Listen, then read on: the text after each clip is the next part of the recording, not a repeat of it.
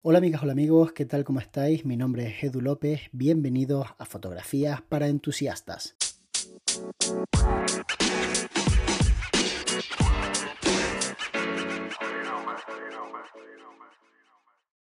Cuando eres tu propio jefe y estás trabajando como freelance, llega un punto en el que te planteas que a lo mejor deberías contar con otra persona, porque claro, el problema realmente está en la cantidad de trabajo que eres capaz de asumir tú no puedes asumir todo el trabajo que te llega cuando te está yendo bien.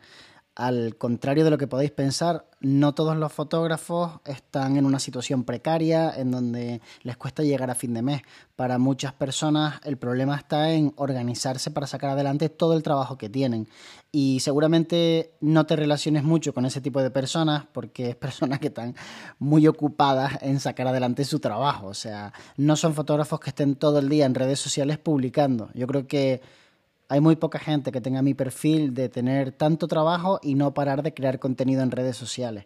La mayor parte de la gente dice, ¿para qué creo contenido en redes sociales si me va genial y lo único que tengo que hacer es trabajar, lo he conseguido, vamos a sacar todo este trabajo adelante?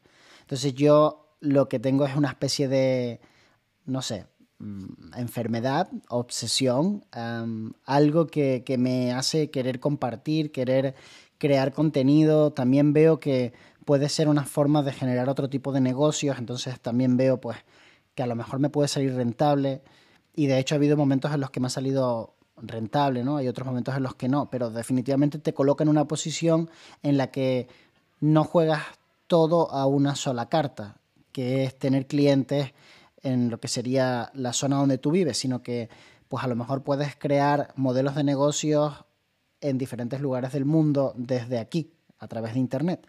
Entonces yo lo veo como algo, bueno, que puede funcionar o no. La cuestión es cómo gestionas el estrés que te supone ver que la tarea de, que tienes que hacer día a día, por mucho que quieras trabajar y por muchos días seguidos que quieras dedicarle, no la vas a acabar en, en 15 días. Eso genera una bola gigantesca de nieve que es bastante difícil de, de gestionar.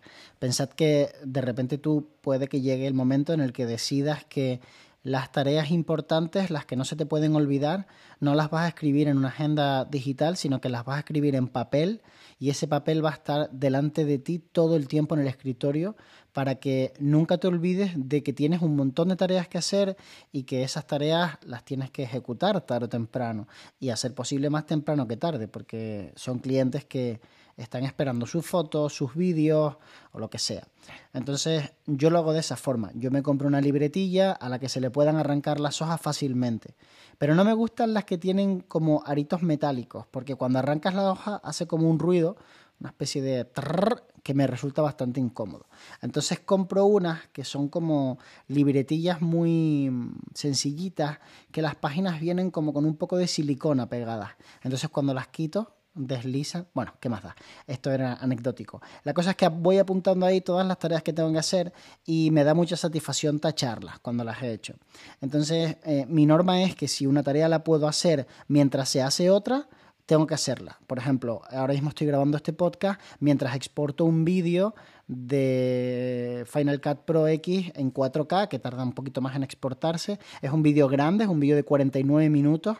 Por cierto, el ordenador va como un avión desde que cambié la batería, así que si tienes un portátil y ves que no te está yendo demasiado bien, incluso con el disco duro vacío, trabajando con tu disco duro sólido y demás, y el portátil ya tiene unos añitos, piensa que igual es la batería y es que le afecta muchísimo el rendimiento, porque en el momento en el que la batería está estropeada, como que el ordenador deja de hacer lo que debería hacer para centrarse en que la batería básicamente no explote, ¿no?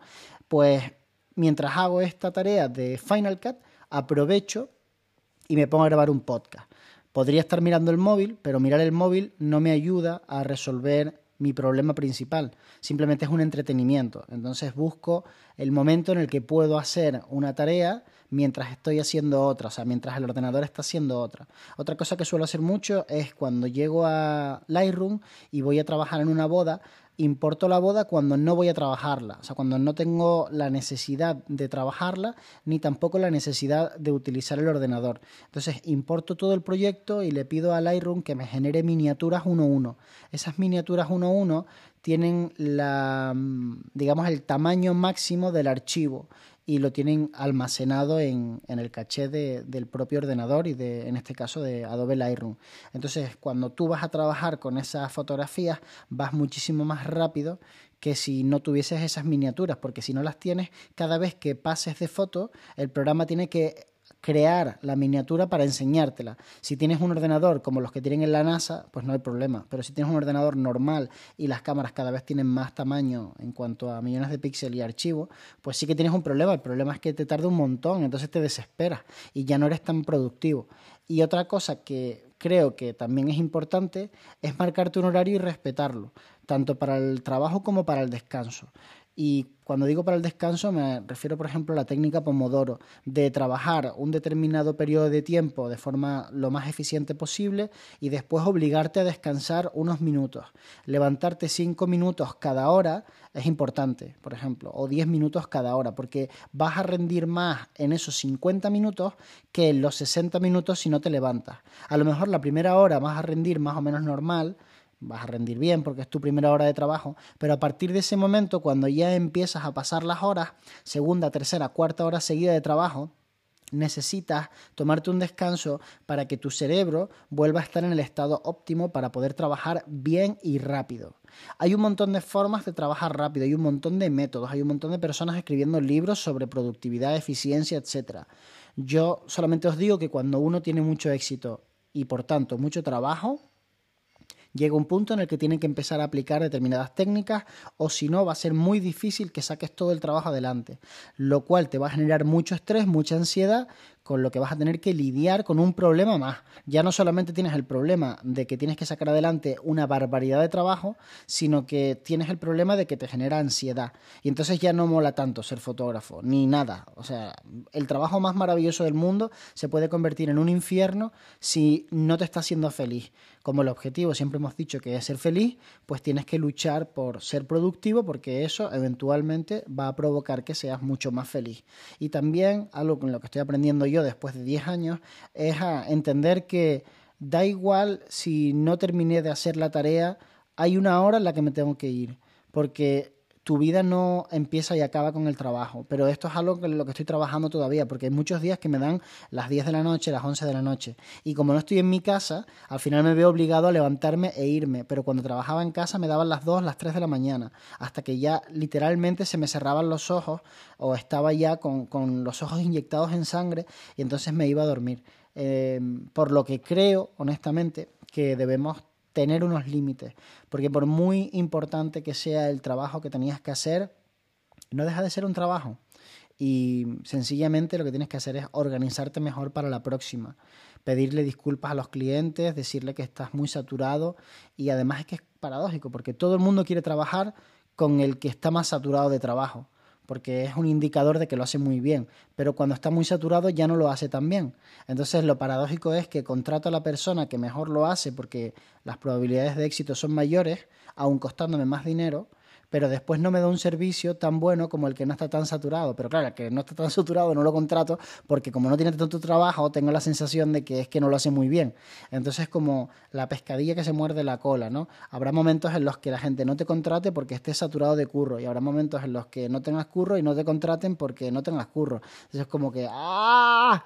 O sea que, en definitiva, sé productivo, trata de ser eficiente con las tareas, trata de apuntarlas en papel, para que cuando llegue el momento en el que tengas mucho trabajo, lo saques adelante de una forma muy rápida. Y no pasa nada si te sobra tiempo, si empezaste el lunes a trabajar y echaste cuatro horas, terminaste todo lo que tenías que hacer y te vas a disfrutar de la vida, no pasa nada, no te tienes que sentir culpable, no tienes que sentirte que, ay, debería trabajar ocho horas al día. ¿Por qué? ¿Por qué exactamente deberías trabajar ocho horas al día? No te lo planteas cuando trabajas 12. Entonces, pues si hay un día que trabajo 12 y otro que trabajo 2, no pasa nada. El día que trabaje 2 es un día perfecto, igual que el otro. La cuestión es organizarte el mes, las semanas y los días para que todo lo que tengas que sacar adelante, incluyendo la parte de comunicación, marketing, investigación, desarrollo, etcétera, la puedas meter en ese horario. Espero que te haya gustado este podcast y que no te desanimes, sino todo lo contrario, que te animes y le des caña porque es un nicho maravilloso para trabajar, es un mercado fantástico, pero tienes que tener claro que, que no podemos explotarnos a nosotros mismos y que hay que ponerse unos límites. Nos vemos muy pronto. De hecho, nos vemos mañana.